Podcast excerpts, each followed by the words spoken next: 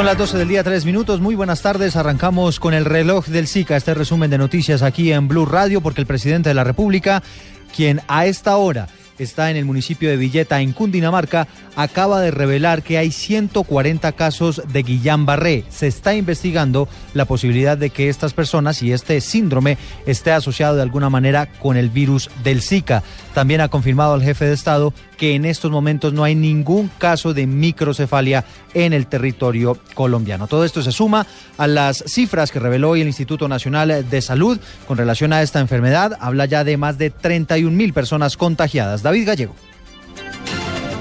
El Instituto Nacional de Salud anunció en su último boletín epidemiológico que hasta la semana 5 del año 2016 la cifra de contagiados con el virus del Zika aumentó en 4.574. En el país a la fecha se han notificado un total de 31.555 casos de enfermedad por el virus del Zika en todo el territorio nacional. 29.950 casos confirmados por clínica, 1.504 casos confirmados por laboratorio y 4.101 casos sospechosos. El presidente Juan Manuel Santos en el municipio de Villeta, departamento de Cundinamarca, confirmó los casos del Zika y anunció que no hay ningún caso con microcefalia en el país. Hay 31.555 casos reportados de personas afectadas por el Zika. Pero hay algo muy interesante en el caso colombiano. No hemos todavía tenido información, no ha sido reportado ningún caso de microcefalia. Hay casos de el síndrome de Guillain-Barré, que es otro, otra enfermedad que le atribuyen al Zika, pero que no está científicamente comprobado. Norte de Santander sigue siendo el departamento más afectado. Ya son 4.393 gestantes contagiadas, 222 municipios con circulación de virus y 140 casos de Guillain-Barré que se están estudiando si están asociados al Zika. David Gallego Trujillo, Blue Radio. Gracias, David. Seguimos hablando de Zika porque hoy se conoció que el Instituto Nacional de Salud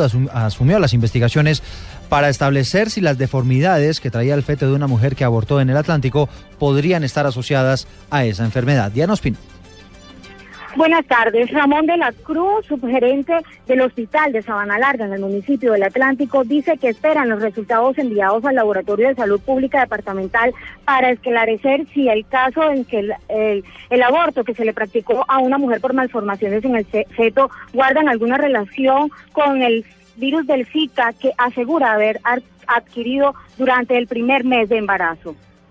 Ella solicita lo de, básicamente lo de la ecografía y se le hace pues su procedimiento de, acuerdo al protocolo legal y se le hace interrupción del embarazo. Se toman las muestras del cordón umbilical de la sangre materna, y se mandan a patología y al laboratorio de salud pública departamental y estamos a la espera de los resultados. El médico informó que esperan obtener los resultados en una semana. En Barranquilla, Diana Pino, Blue Radio. Diana, gracias. Son las 12 del día y 7 minutos y vamos ahora a Villavicencio. Las autoridades de salud están expresando su preocupación esta mañana por un virus parecido al dengue que le estaría quitando la vida a los infectados en menos de 72 horas. Se han detectado ya tres casos en el municipio de Puerto Gaitán. El resumen con Carlos Andrés Pérez. Muy preocupadas se encuentran las autoridades médicas en el departamento del Meta por el surgimiento de una extraña enfermedad en el municipio de Puerto Gaitán, que ya ha cobrado la vida de tres personas. La enfermedad se manifiesta en sus inicios con brote, como si fuera dengue, pero después de menos de 72 horas, el paciente muere. Así lo aseguró Delio Herrera, secretario de Salud del departamento. Hay tres casos que se han presentado con una evolución muy rápida clínica que inicialmente daba características de dengue, pero que por su evolución tan rápida pues nos ha preocupado porque el deceso de estas personas se ha producido entre 24 y 32 horas. Por medio de una junta médica, la Secretaría de Salud Departamental iniciará un seguimiento minucioso para esclarecer qué es lo que está sucediendo y volver la tranquilidad a las personas de este municipio. En Villavicencio, Carlos Andrés Pérez, Blue Radio.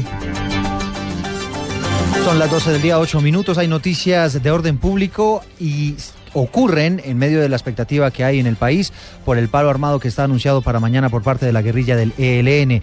Estudiantes de una escuela de zona rural de Valdivia, en el departamento de Antioquia, quedaron atrapados por varios minutos en medio de enfrentamientos entre el ejército y esa guerrilla. La noticia la tiene en Medellín, Rodrigo Pérez.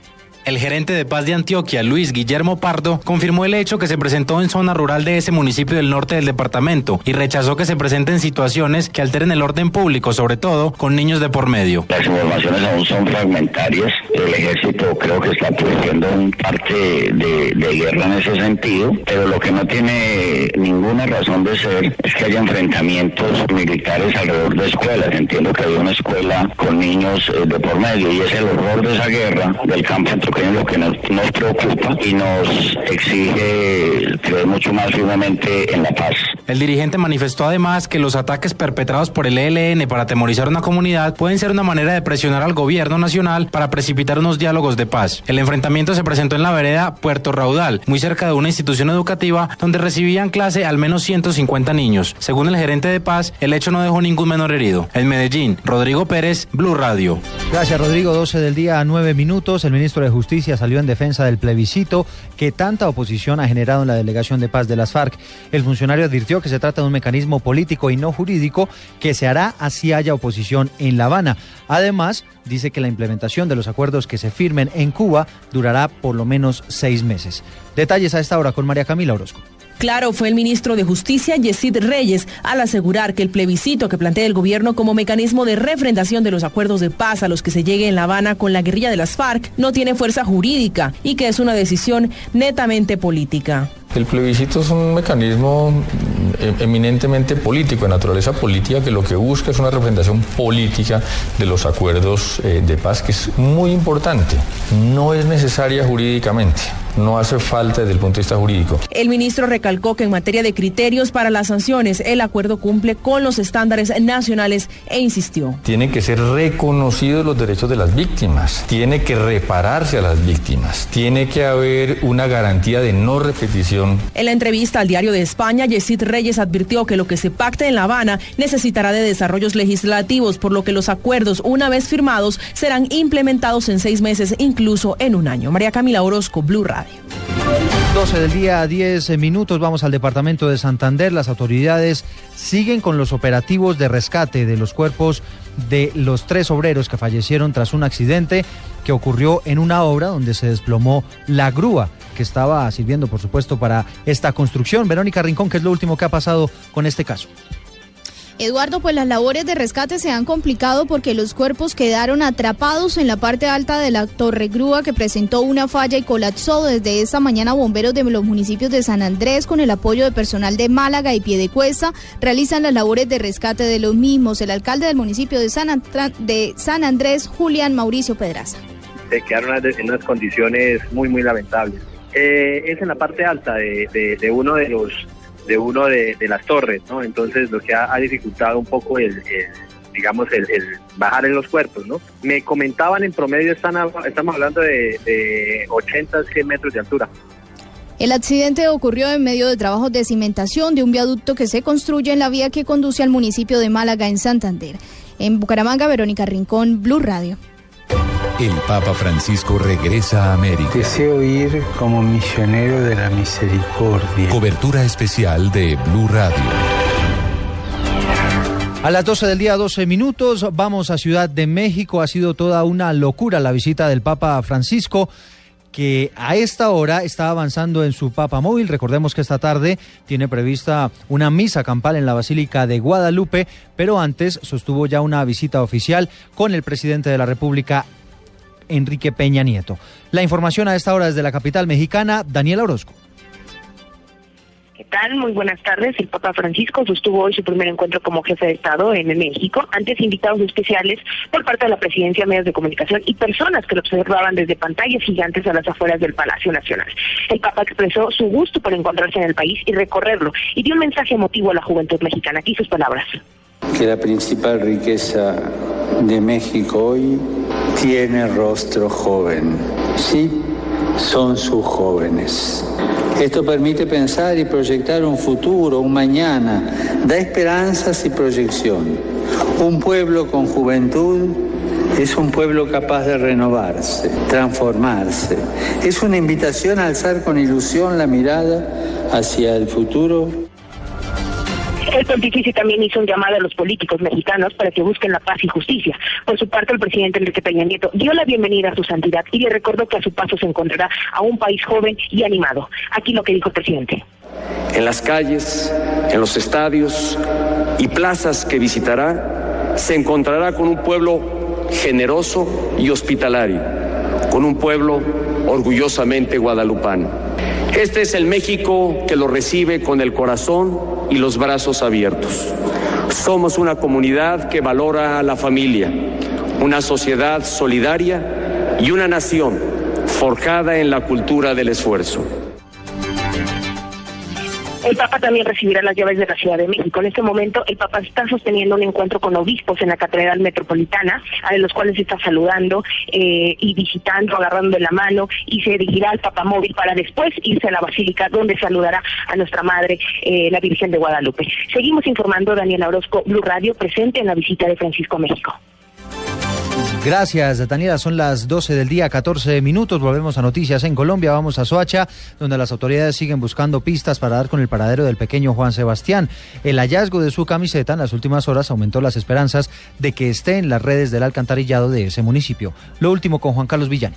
Buenas tardes. A esta hora continúa la búsqueda del cuerpo del pequeño Juan Sebastián Fuentes en este sector del barrio Quintas de Santa Ana, en el municipio de Soacha. Ya se han recorrido varios metros de tubería, pero hasta el momento solo se han encontrado algunas de las pelotas que fueron lanzadas en días anteriores. El teniente Rodolfo Barrera, bombero de Bogotá. Se están sondeando la tubería por donde supuestamente eh, pasó el menor. Ya se han sondeado um, unos 300 metros de tubería ya se ha descartado totalmente que esté en, alguno de esos tramos. Efectivamente llegamos acá a, una, a un punto entre el, entre el alcantarilla 4 y 5, donde hay un taponamiento. Vamos a realizar una excavación. En los próximos minutos se va a proceder a romper un nuevo tramo de tubería para establecer si allí se encuentra algo del cuerpo del menor. Juan Carlos Villani, Blue Radio. Gracias Juan Carlos. Vamos a Risaralda. Allí se han encendido las alarmas ante el aumento de menores desnutridos, sobre todo en poblaciones indígenas. Recordemos que en esa zona del país el año pasado murieron cerca de 15 niños indígenas por este tipo de problemas. Freddy Gómez desde Pereira. Según el diputado John Jairo Arias Senado, el 50% de los niños en Pueblo Rico presentan algún tipo de desnutrición. Pero en el departamento de Risaralda, cerca del 70% de los niños indígenas son los que presentan más problemas. Viven en una miseria total y entonces eh, las comunidades indígenas reclaman del Estado. El Estado dice que les está suministrando recursos. Estas estadísticas fueron tomadas de los informes presentados por los hospitales en el departamento. Además, se asegura que hasta el momento solo se han realizado estadísticas e investigación y no hay un plan concreto para poder ayudar a estos menores de edad. Desde Risaralda, Freddy Gómez, Blue Radio. En Noticias del Valle del Cauca les contamos que en el municipio de Zarzal fue capturada una mujer luego de que encontraran a su hijo muerto, un bebé recién nacido. Nilson Rom. El caso ocurrió dentro de una vivienda del barrio de Ana María, en donde fue hallado envuelto en sábanas el cuerpo sin vida del recién nacido. Según versiones de los vecinos, la madre del infante dio a luz en la casa y acto seguido lo metió en un balde con agua, provocándole la muerte por ahogamiento. El coronel Javier Martín, su comandante de la policía Valle. Lamentablemente encontramos efectivamente allí un bebé recién nacido muerto, eh, estaba envuelto en unas sábanas, escondido debajo de una cama. Pues es un hecho que estamos investigando profundamente. Eh, aquí hay pues bastante cosas que esclarecer por parte de la madre de, de, este bebé. La mujer de 31 años en principio fue trasladada a un centro asistencial ya que presentaba una fuerte infección y luego fue detenida y dejada a disposición de la fiscalía. Dos hijos más de la mujer quedaron a disposición del Instituto Colombiano de Bienestar Familiar.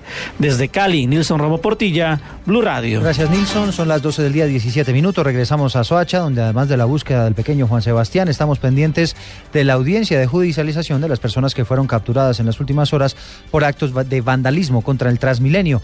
Allí en el lugar, Angie Camacho.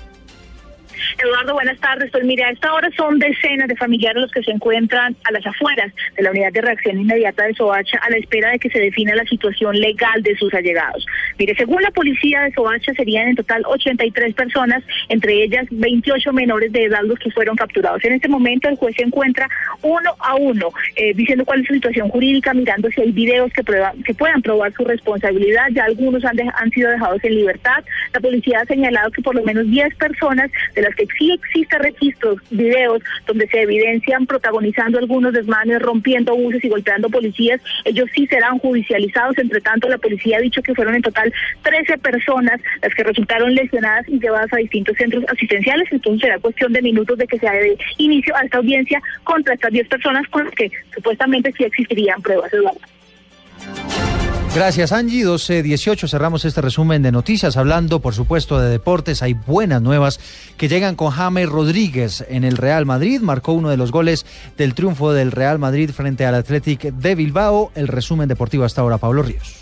Eduardo, buenas tardes. El Real Madrid venció 4-2 al Athletic de Bilbao con un doblete de Cristiano Ronaldo, un gol de Tony Cross y otro de James Rodríguez que llegó a cinco tantos por liga en la temporada. Con este resultado, el cuadro merengue quedó ubicado en la segunda casilla de la tabla de posiciones, a un punto del Barcelona, que tiene dos partidos menos.